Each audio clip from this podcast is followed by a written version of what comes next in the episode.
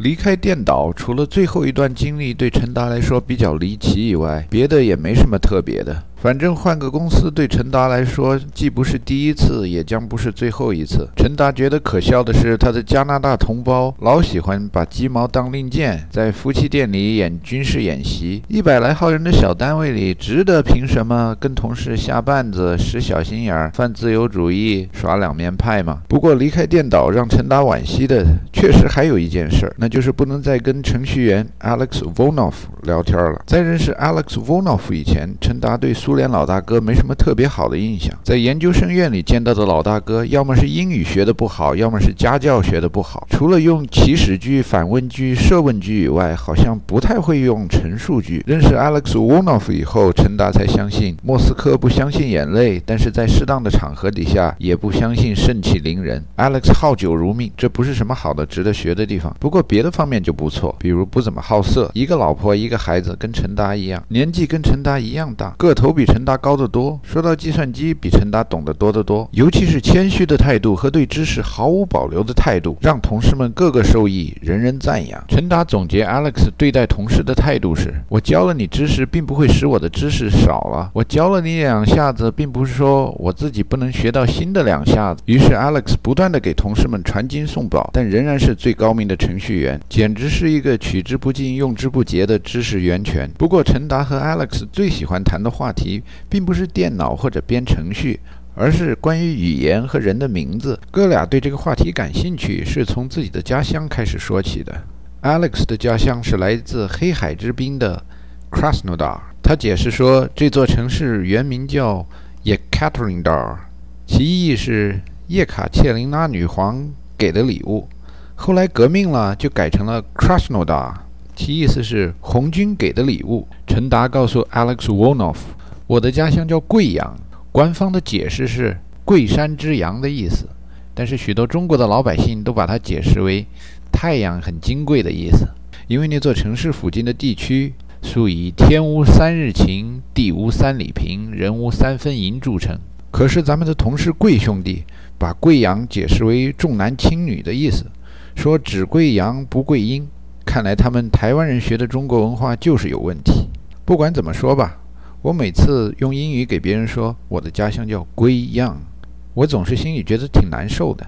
这归样有什么意思？把这家乡的名字变得一点意义都没有了。这位 w o n o f 老大哥告诉陈达，他也深有同感。他的姓 w o n o f 在俄文里边是波浪的意思。他觉得说在英语里边也变得一点意义都没有了，味同嚼蜡。他很希望到电话本里去把自己的名字列成 Alex Wave。陈达说：“哟。”你的名字跟那个叫张涛的程序员志向是一样的，你们的名字里都有兴风作浪的成分，而且你们有雄心壮志的话，就大开大合，掀起惊涛骇浪。接下来，陈达和 Alex 都觉得，这世界上有多少美好的名字在翻译中都丢失了美感，太可惜了。尤其是许多名字在翻译中还产生了错误，多么影响文化交流啊！俄文里边把中国叫做 Kitai。追溯起来，这意思就是契丹的意思。中国等同于契丹，那《天龙八部》里的萧峰不就不可能是叛徒了？那还有什么故事情节啊？Bull 是公牛的意思，Lock 是锁的意思，Bulllock 放在一起就是公牛锁的意思。像 Sandra Bullock，如果翻译成桑德拉。布罗克怎么能比得上桑德拉公牛所这样的艺名，更能体现他的银幕形象呢？还有 Nicholas Cage，Nicholas 是人民必胜的意思，Cage 是个笼子的意思。像尼古拉斯凯奇这样的翻译，怎么能比得上人民必胜铁笼子里边待着去吧？这样的翻译更有意思呢。陈达接着列举，我以前有个老板叫 Jackson，Jack 是千斤顶的意思。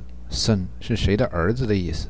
像他就是，如果翻译成千斤顶的儿子，能显出他不屈不挠、锲而不舍的工作精神；如果把它就翻译成杰克逊，那就太一般了。像 Bill Gates 这样的名字，Bill 是账单的意思，Gates 是大门的意思，把两个词放在一起，那就是账单派的掌门人。如果你说 Richest person on earth Bill Gates。你可以翻译成世界首富比尔盖茨，但是我觉得更好的翻译是账单派掌门人钱老大。你像 Martin Luther King 吧，中文翻译成马丁路德金，King 就是国王的意思，那跟中国姓王的是一个意思。所以这马丁路德金是老王家的骄傲啊！老王家这孩子王马丁后来做了杨博士，中文叫王博，英文叫 Doctor King，领导美国黑人抗暴争民权。当时毛主席发动中国人民唱着歌给他加油啊！东风吹，战鼓擂，现在世界上究竟谁怕谁？如今美国人民为了纪念王博士，也一年放一天假。王家这么重要的一件大事，怎么能在翻译中弄丢了呢？后来，Alex 和陈达老在他们认识的人中积极地开展证明运动，引得有的人积极参与，有的人哭笑不得。陈达心想：现在我离开了电导，Alex 只好去跟 JP 一块证明喽。我可管不了那么多了，眼前还是饭碗要紧呐！在领了一个月的下岗补助以后，陈达在本地的大专院校里找到了一份教书的职位。脱离了失业大军的陈达，开始半天坐上辛勤的园丁，另外半天积极发展第二产业。在陈达心中，关于创业和谋生的技能训练，大部分是从 dot com 的肥皂泡和千年虫的铺张浪费时代耳濡目染而学来的。那是一个接近二零零零年左右光怪陆离的年代，在北美各大城市，总是有人从加利福尼亚、硅谷之类的地方学来了宝贵的大寨经验，于是，在自己的一亩三分地上试验推广，找他一片旧厂房、旧仓库、老工业区，把它们变成办公区，于是，一大堆所谓的高技术产业公司开始挂牌营业。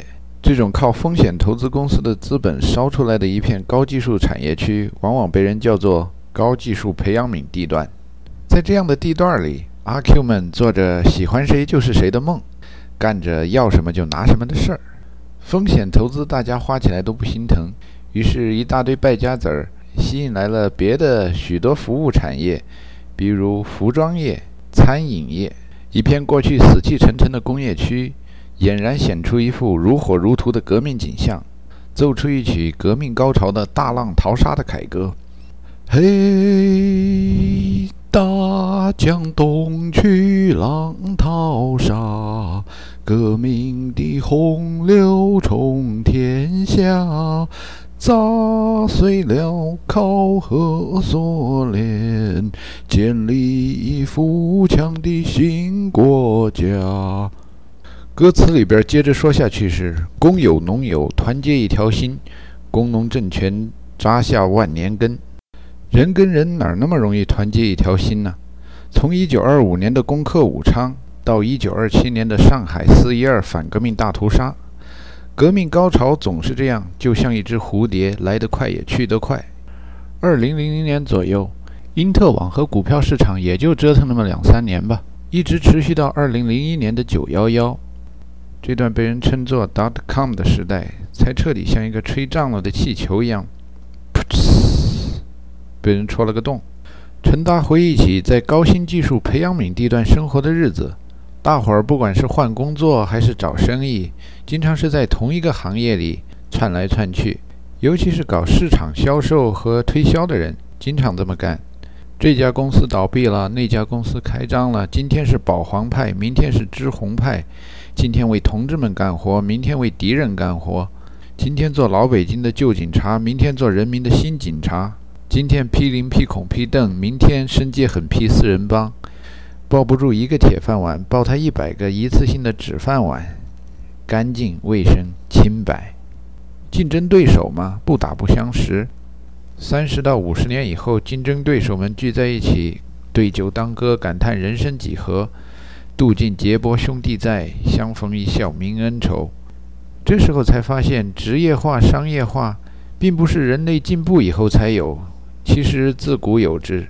从孔圣人周游列国，苏秦张仪连横合纵，到孟尝君狡兔三窟，还有洋人哥伦布到处求赞助航海，到本杰明富兰克林一边在英国求官，一边在美国闹独立。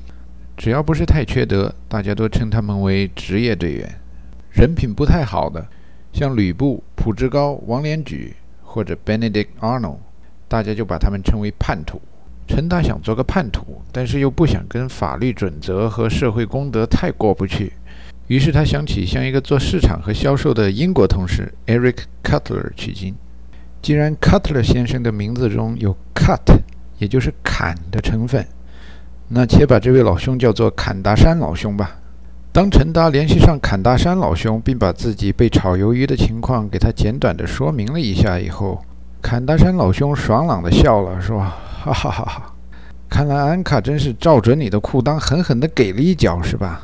陈达说。是啊，假药师傅在我背后还捅了一刀，他们让我难受，我也让他们自在不了。哎，我说老兄啊，你不是搞市场的吗？你看这个电导的行业里，他们竞争对手到底是谁呀？你应该有一份名单吧？坎大山老兄很快的在电子邮件上给陈达送过来一张名单。在挂电话以前，坎大山老兄改变了吊儿郎当的语气，然后说。David，我跟你说两句冠冕堂皇的话吧。冤冤相报何时了？以眼还眼，全世界都会瞎了眼。这是圣雄甘地说的。我不知道像安卡这样的人信不信地狱，但是他们印度人多半相信转世。让他来世变只蜗牛好了。你何必在今生跟他过不去呢？你一定要在电子导航这样的行业里工作吗？何必呢？陈达谢过坎大山老兄，挂了电话以后，开始思前想后。坎大山老兄也是前电导的雇员，也是在安卡过河拆桥以后掉到河里去的。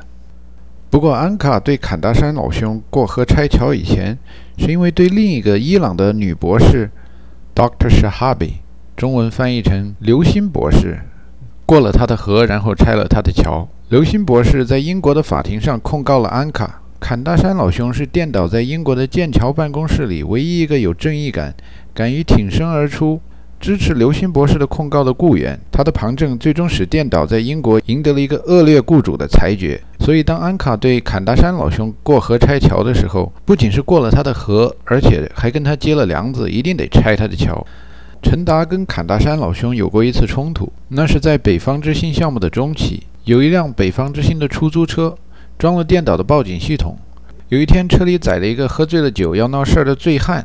驾车的的哥暗暗地扯了两下报警系统以后，没见着反应。这位身高一米九五、平常爱好体育的的哥，活动活动关节以后，把那醉汉扯下车来胖揍了一顿，然后悠闲地用手机把警察、救护车和同事都叫来了。电导的系统出了故障，陈达和同事们本来手里都捏了一把冷汗。幸好北方之星的的哥武艺高强，没出什么大岔子。第二天早上，陈达和另一位在北方之星的修车厂里当班的电导技术员，收到了一封措辞强烈的电子邮件。这份电子邮件把本来严肃的技术故障推进了马戏团和娱乐圈。邮件的作者是 Olaf 同志，一位北方之星专门雇来与电导交涉的党代表。Olaf 抛弃了自己平时写英语时一副欧洲人的文绉绉的文风，留下了以下亲切的话语：昨天。在斯德哥尔摩的大街上，发生了一场妈了巴子的真格的斗殴。一个醉汉乘客毫无原因地用自己的头不断地撞后车门，然后又不断地用头撞车的前车盖，撞出了好几个明显的大坑儿。最后，这位乘客不顾我们司机同志友善而耐心地劝阻，用他那暴力的头狠狠地撞向了车的前窗，砸碎了车的前窗玻璃。直到警察同志来到现场，才把这个进攻性极强的乘客用救护车送进了医院。我们的司机同志才脱离了生命受威胁的处境，得到了人身安全。跟陈达在一起的英国技术员名字叫伯纳，可是不姓肖。伯纳在收到了 Olaf 的电子邮件以后，批注了一句：“Olaf 一向强调司机的安全。”可是乘客的安全到哪儿去了？惊叹号！惊叹号！惊叹号！然后把这封电子邮件以及他的评语传给了电导的许多同事。电导的许多同事都起哄说：“好玩，真好玩。”只有坎大山老兄对陈达说：“我觉得我们都应该低头认罪，没什么好玩的。”陈达和伯纳都被冲得难受，嘟嘟囔囔地说：“我们只是校内电子邮件的内容，并没有校整个故障。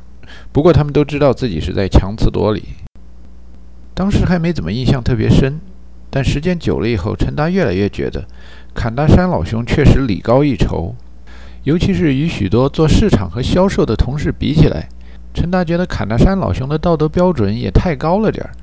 这不要出污泥而不染吗？我真向坎大山老兄看齐吗？陈达问自己。我真能忘掉一切该忘记的事，然后举起杯跟往事干杯吗？